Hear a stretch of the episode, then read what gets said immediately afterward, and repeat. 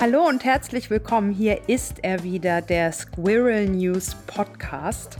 Falls ihr uns noch nicht kennt, Squirrel News ist eine App für lösungsorientierte Nachrichten. Ihr findet uns auf www.squirrel-news.de. Und in diesem Podcast stellen wir euch die spannendsten News vor. Und dafür habe ich heute den Jonathan dabei, Jonathan Widder, der hier mit mir im virtuellen Studio ist. Hallo Jonathan. Hi Nora. Dann bitte ich dich doch mal, Jonathan, leg doch mal los und sag uns schon mal kurz, was uns in der aktuellen Ausgabe erwartet. Genau, also es geht um die spannendsten lösungsorientierten News, das muss man noch dazu sagen. Nicht irgendwelche Nachrichten, sondern lösungsorientierte, konstruktive Nachrichten. Und davon haben wir heute drei Stück, die wir näher besprechen. Und zwar, US-Marine benennt Schiff nach Harway Milk. Das rollende Rathaus, und die Wiedererweckung unterirdischer Wälder. Dann starten wir mal mit der ersten Headline. Ähm, US-Marine benennt Schiff nach Harvey Milk. Ähm, ich kenne Harvey Milk, äh, korrigier mich, wenn das falsch ist, aus dem Film mit Sean Penn. Ist der das? Genau, der ist es. Sean Penn spielt ihn den äh, Aktivist und ersten offenen schwulen Politiker der USA. Also schwulen Ikone wird er auch genannt hier im äh, Artikel bei Spiegel Online. Und nach ihm hat jetzt die US Navy ein Schiff benannt. Und an sich ist es jetzt ja nicht äh, für uns, die wir immer lösungsorientierte Ansätze suchen, soziale Innovationen, am besten noch ganz neue, überraschende. ist Es ja nicht unbedingt eine Innovation an sich, ein Schiff zu benennen, aber dass jetzt ausgerechnet die US Navy ein Schiff nach einem schwulen Politiker benennt, finde ich schon erstaunlich. Also schon ein gesellschaftlicher Fortschritt, wie ich selbst ihn mir eigentlich jetzt äh, gar nicht äh, hätte vorstellen können bei der US-Marine. Oder du? Nee. Also, auf keinen Fall. Ähm, ich hätte mir das jetzt auch vor allem, sage ich mal so, unter Trump nicht vorstellen können. Ähm, ja, Trump, da, Trump wäre, der wäre sicherlich, der wäre sicherlich nochmal persönlich interveniert und hätte auch auf Twitter dann direkt alle entlassen.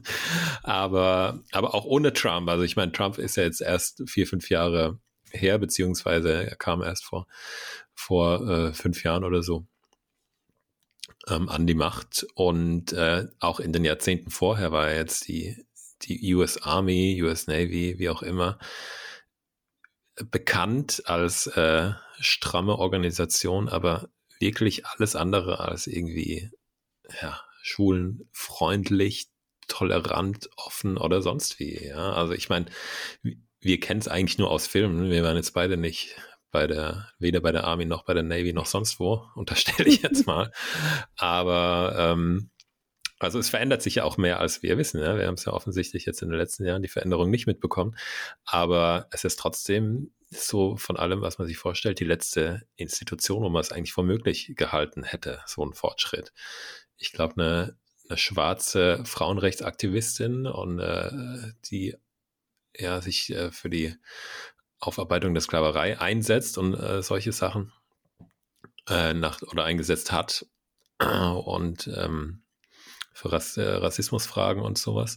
Äh, nach der soll auch noch ein Schiff benannt werden. Mhm. Genau, aber äh, nach einem Schwulen das zu benennen oder einem schwulen Rechtsaktivisten finde ich noch krasser für die Army, ja. weil es ja eben diesen Männlichkeitskult gibt. Und wir hatten tatsächlich mal in Squirrel News auch ähm, es gab ein Video, ja. eine Doku bei Dreisat, Queer Balkan hieß es, und da ging es um einen ehemaligen General aus Serbien, ähm, der jetzt eine Frau ist und also eine Trans-Person.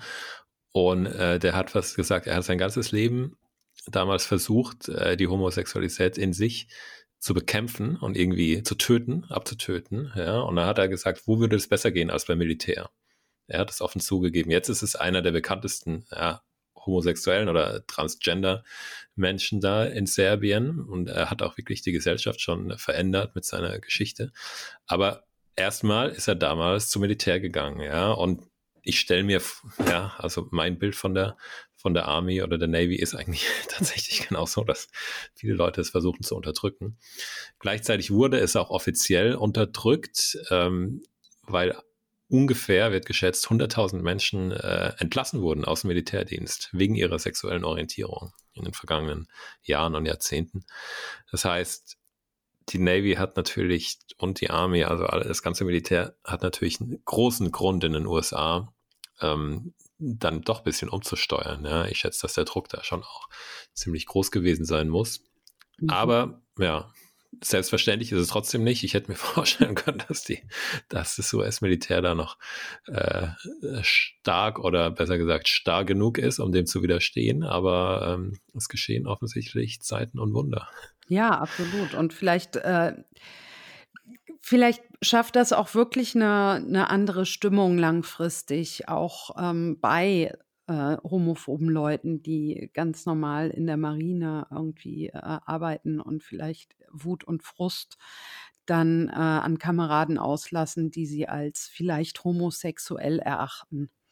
Also auch einfach ja. diese Kombination, ein Held und homosexuell, so ein bisschen, wie das dann vielleicht aufgenommen wird, kann auch was bewirken. Ich glaube es auch. Also ich kann mir sogar vorstellen, dass es ein Vielfaches äh, davon bewirkt, was es bei anderen Institutionen bewirkt, weil es eben so eine, äh, so eine Kultur ist, wo es wirklich um Stärke und Härte geht die ganze Zeit, ja. Und wenn, wenn die dann noch irgendwie ihre Schiffe nach äh, Schwulrechtsaktivisten unter anderem benennen, dann ist es doch, ähm, es ist doch ein starkes Zeichen, ja. Das ist was anderes, wie wenn es irgendwie nur, nur in Anführungszeichen Leute im äh, Techno-Clubs sind oder irgendwie auf der Straße in bunten Gewändern.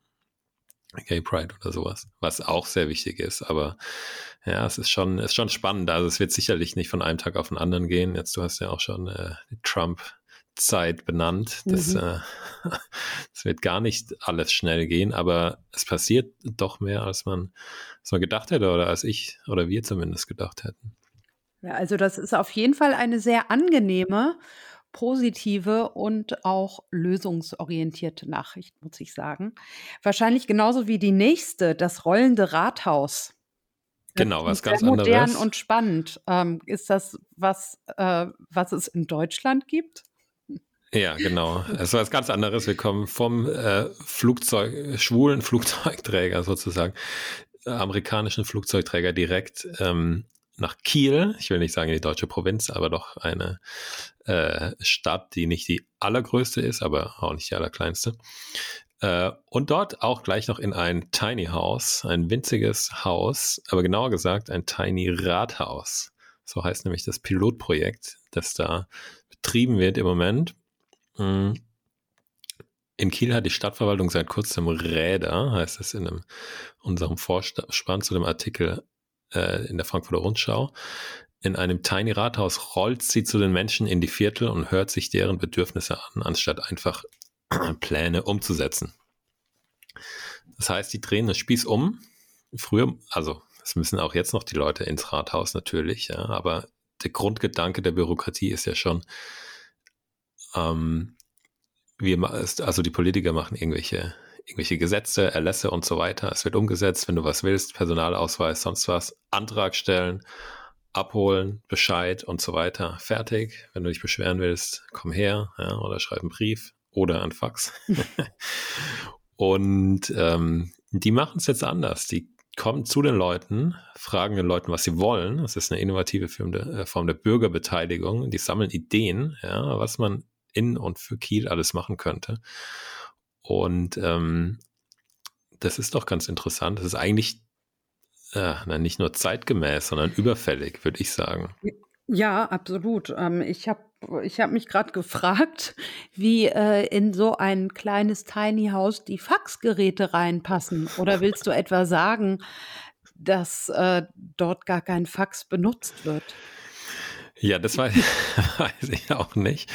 Ich war ja noch nicht drin. Aber ich würde jetzt mal stark bezweifeln, dass sie da Faxe mitnehmen, wenn sie schon so modern unterwegs sind. Und vor allem, sie sind ja auch schlank unterwegs, ja. Also es passt nicht so viel rein. Und ja, ich denke mal, ein Faxgerät gehört der Vergangenheit ein. Und zumindest dieses Tiny Rathaus ist ja eher ein Produkt der Zukunft, würde ich sagen. Von daher, ich schätze, die machen es ohne Faxgerät, weil ähm, es ist zwar in der deutschen Bürokratie noch sehr weit verbreitet, wie wir jetzt seit Corona und den Gesundheitsämtern alle wissen. Aber es muss doch auch mal irgendwann ohne gehen. Und wo, wenn nicht im Tiny Rathaus in Kiel, sollten sie damit anfangen. Und dieses äh, Tiny Rathaus, was mir schon besonders gefällt, also erstens, weil es mobil ist und zweitens, weil es äh, wahrscheinlich keinen Fax darin gibt, ähm, wird es das denn auch langfristig geben? Und vielleicht sogar auch noch in anderen Städten, in großen Städten wie Berlin vielleicht? Ja, langfristig ist noch nicht klar. Es ist jetzt erstmal ein Pilotprojekt, die testen das, die testen, wie es funktioniert. Mhm. Sammeln die Ideen. Steht auch nicht in dem Beitrag, wie genau das ausgewertet wird. Aber ich hoffe zumindest mal schwer, dass es, ähm, dass es noch weitergeht und auch in anderen Städten ausprobiert wird und umgesetzt wird. Ich jedenfalls würde mir sowas wünschen hier in meinem, meinem Berliner Kiez. Oh ja. Ich kann mich noch erinnern, wie ich einmal mit den Kindern nach der äh, Kita draußen saß auf der Bank und dann kam eine Delegation ähm, der, mit dem Bürgermeister von, von Mitte an. Und ich bin zwar Wedding hier Gesundbrunnen, aber das gehört alles noch zur Mitte. Und da kam wirklich so eine Delegation von 30, 40 äh, gut gekleideten, wichtig aussehenden Menschen. Und ähm, dann habe ich auch gleich gedacht, hey, äh, ja, würde ich eigentlich auch jetzt mal gern mitreden, anstatt den Kindern hier äh, Kekse zu füttern. Und ähm, hat aber keine Zeit gehabt. Ich keine Zeit für die, die keine, die keine Zeit für mich. Die haben sich irgendwie ja kleine Stadtentwicklungsprojekte angeschaut. Aber ich habe gleich gedacht, hey, so müsste es doch eigentlich sein. Ja, also man ist in seinem Kiez unterwegs und die, äh, was weiß ich, Rathaus, Verwaltungsgebäude, äh, die Sachen sind irgendwie weiter weg, oft auch in irgendwelchen unwirtlichen äh, Gebäuden untergebracht. Und warum kommen die nicht einfach vorbei? Ja? Das fängt eigentlich schon bei dem Quartiersmanagement an. Das ist auch in irgendeinem, in irgendeinem äh, Büro untergebracht an der Straße und wenn ich habe ab und zu mit den Leuten von dort geredet und die sagen dann, ja, ey, komm vorbei, bla bla. Und ich denke mir, ich habe keine Zeit. Ich bin nachmittags, wenn ich draußen bin, bin ich mit Kindern unterwegs, sonst bin ich hier und arbeite. Ja, ich gehe doch nicht. Das will ich im Büro vom Quartiersmanagement. Ich habe mir gedacht, die müssten eigentlich auf den Spielplatz kommen. Ja, dann habe ich massig Zeit, mit denen zu reden. Dann kann ich ihnen alle ähm, Ideen sagen, die ich habe und alle anderen Eltern auch und äh, kann sie auf den Müll hinweisen, der äh, nicht rechtzeitig abgeholt wird. Was weiß ich, man kann alles besprechen, ja, wenn die kämen. Aber es passiert noch nicht so wirklich oft und ähm, ich denke, so ein Tiny Rathaus ist eine Form. Es gibt aber auch noch andere Möglichkeiten, ja, dass sie, dass sie selbst irgendwie auf Patrouille gehen sozusagen oder wie auch immer. Also ich denke, da geht noch viel und es also meiner Ansicht nach ist es eigentlich logisch, dass da mehr passieren muss und auch früher oder später wird. Ich hoffe mal, dass es dann auch ja, so kommt. Ja, super Sache. Also ich freue mich auch schon drauf, äh, wenn hier ein Tiny House vielleicht mal entlang fährt und mich empfängt. Genau, was würdest du fragen? Oder welche Ideen hättest du für die Verbesserung der Stadt? Also das das ist auf jeden Fall schon mal eine Idee. Dann gibt es ja jetzt, äh, allgemein es es dauert, aber, ähm, allgemein gibt es ja jetzt auch mehr Möglichkeiten, die Dinge digital zu machen, dass man sich den Gang, ähm, zum Bürgeramt oder Ähnliches einfach mal sparen kann. Und ich glaube, das in Kombination ist einfach eine super Sache. Ja, ja, genau. Aber ich meine, was würdest du was würdest du fragen, wenn die angerollt kämen mit ihrem Tiny Rathaus? Welche Idee würdest du zum Beispiel einbringen? Ach so. Hast du eine auf Lager? Ja, also natürlich mehr Digitalisierung und ähm, ja, einfachere Zugänge, ähm, weniger Bürokratie, äh, das wären natürlich meine Wünsche. Aber ich glaube, da sind wir alle ziemlich ähnlich, was das angeht. Ja, das ist auf, auf jeden Fall eins, eins der Sachen. Okay. Ja. Aber ähm, wir haben ja auch noch ein Thema. Genau. Ähm, da geht es jetzt mal gar nicht um die Stadt, äh, sondern um Wälder. Und zwar äh, hast du die Headline ja schon gesagt vorhin, die Wiedererweckung unterirdischer Wälder. Was kann ich mir denn darunter vorstellen? Genau. Das ist seit einiger Zeit ein Lieblingsthema von mir. Und zwar geht es um eine alternative Aufforstungsmethode, bei der keine Setzlinge gepflanzt werden, sondern verdorrte Böden werden neu belebt, indem noch intakte unterirdische Wurzeln zum Sprießen gebracht werden.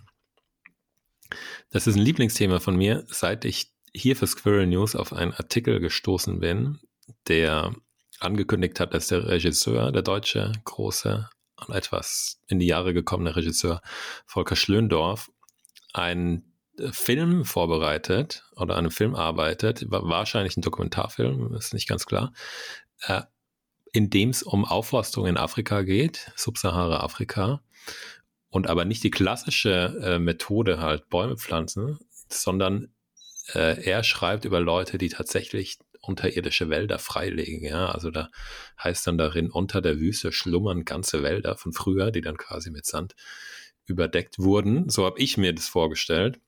Jetzt hier in dem Beitrag klingt es etwas weniger mystisch und auch ein bisschen besser verständlich, weil das da irgendwie ganze komplette intakte Wälder äh, sich verbergen, wäre vielleicht doch ein bisschen zu schön, um wahr zu sein. Außer es stimmt doch und äh, das werden wir dann sehen in dem Film von Schlöndorf.